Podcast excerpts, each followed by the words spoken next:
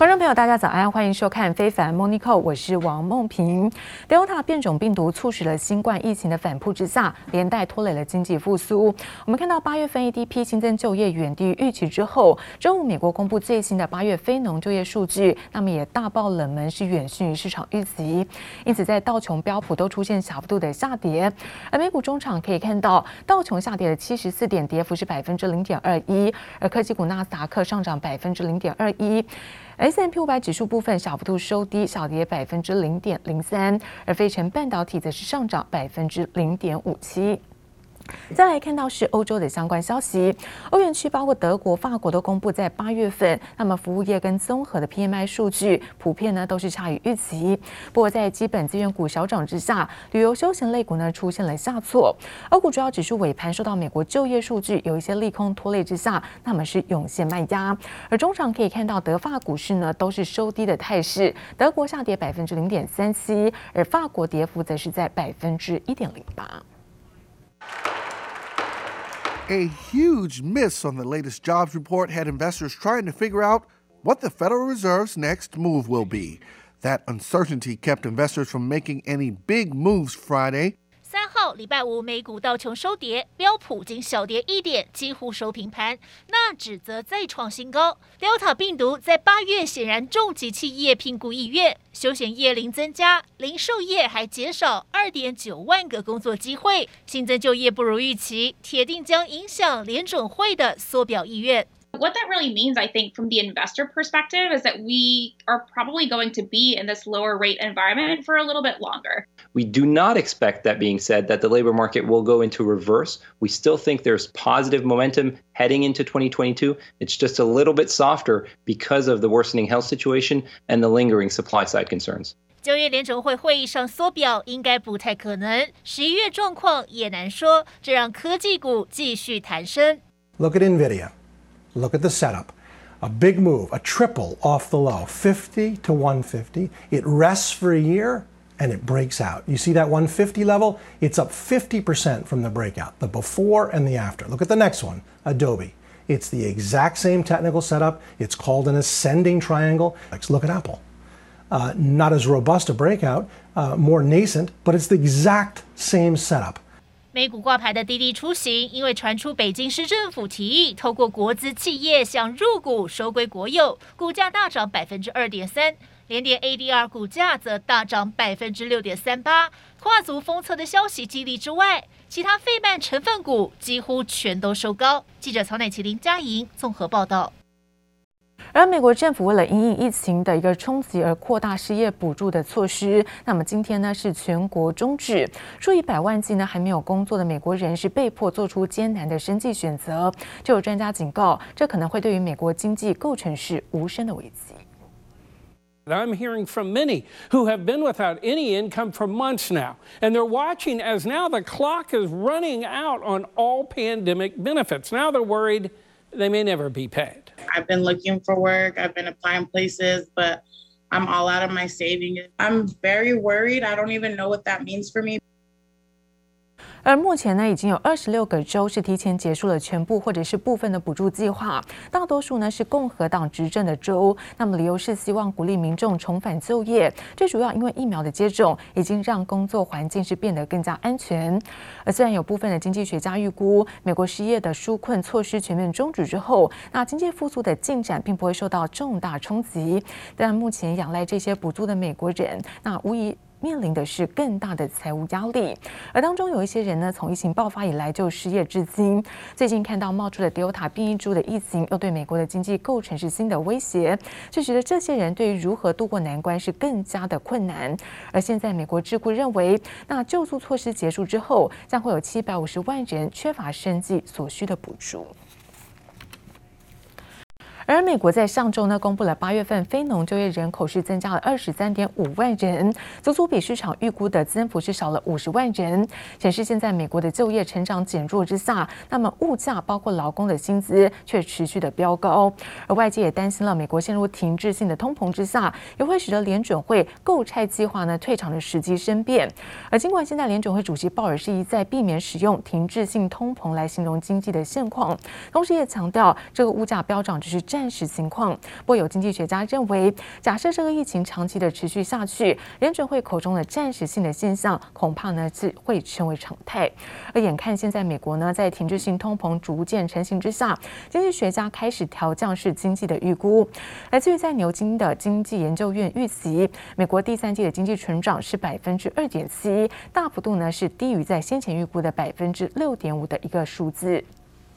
另外，看到巴龙周刊发布了在秋季市场的展望报告，指出，就是现在联准会可能会开始减少购债，而疫情的补贴陆续的收尾，加上企业可能会面临遭到了征税，那今年秋天的美国股市将不再是随便买随便涨。那么巴龙呢，仿调了在市场的策略师，包括了在投资长的预估，联准会如果开始有减少每个月购债规模，将会抬高是市场的利率，那投资人可能会放弃已经很贵的。美股转投比较保险的一些公债，来自于策略师也认为，美国十年期公债殖利率可能会是一个观察重点。如果说没有涨破百分之二，美股的本益比有机会大概维持将近二十倍的水准；但如果涨破百分之二，甚至涨到百分之二点二五，那美股的本益比可能会面临到大幅度下修的压力。好，因此这个时候建议投资组合应该要兼具这种价值跟成长的平衡性，可以买入像金融股、像获利前景比较稳定的科技。技股还有能源这些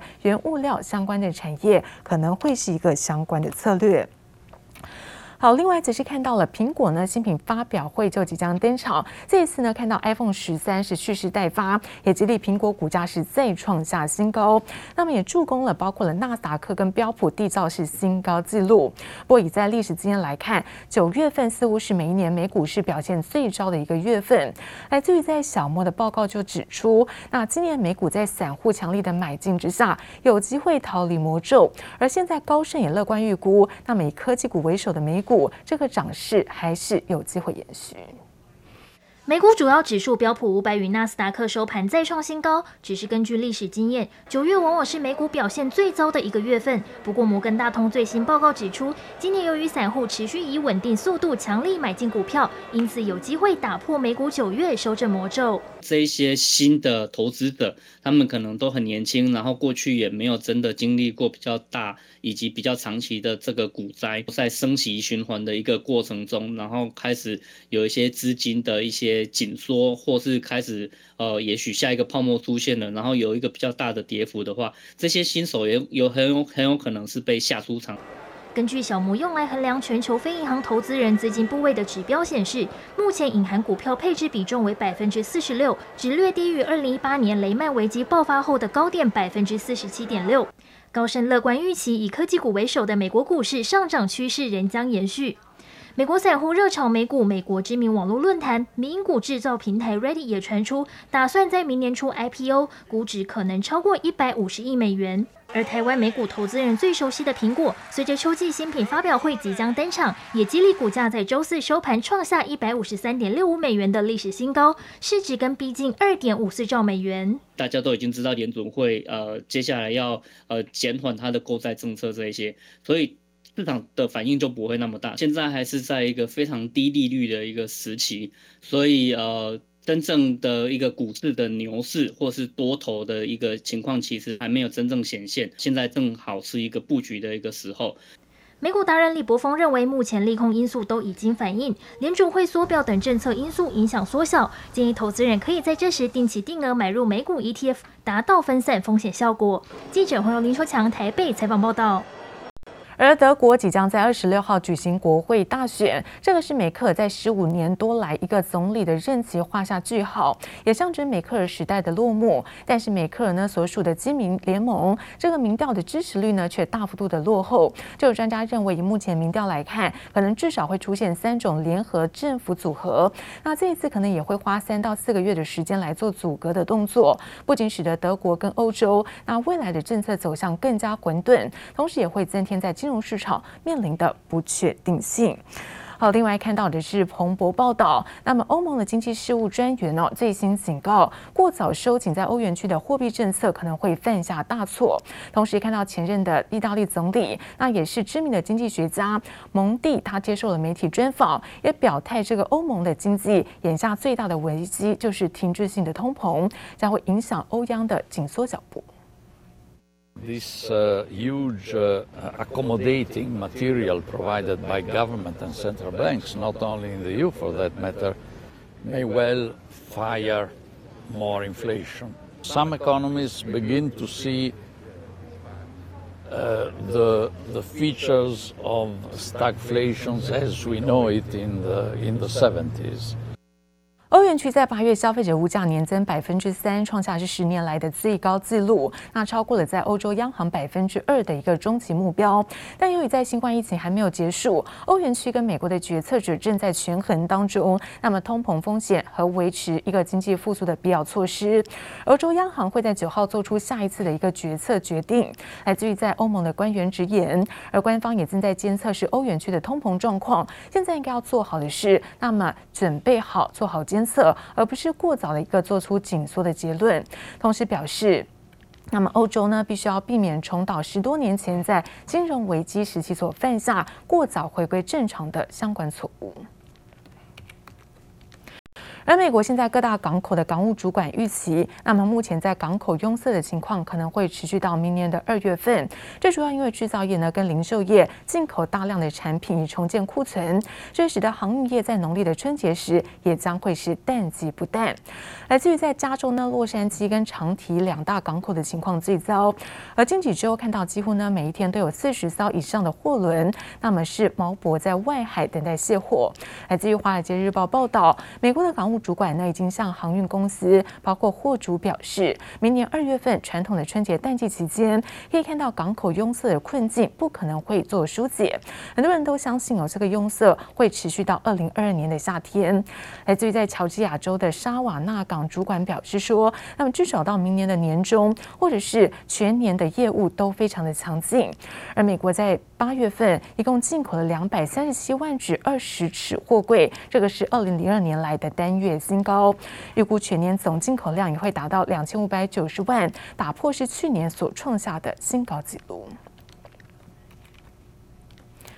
而因疫情冲击跟地缘政治的纷扰之下，我们看到南韩三星哦，最近呢是着手巩固在国内的晶片供应链，也引发了关注。根据在日间新闻报道，那么三星已经砸下超过了两亿美元来大举投资九家的中型公司，那么力图在南韩的境内部建是一个由设备厂还有原物料供应厂组成的晶片供应链网络。那么设法在日韩的贸易冲突还有在美中的贸易角力之际，那么来降低是海外风险。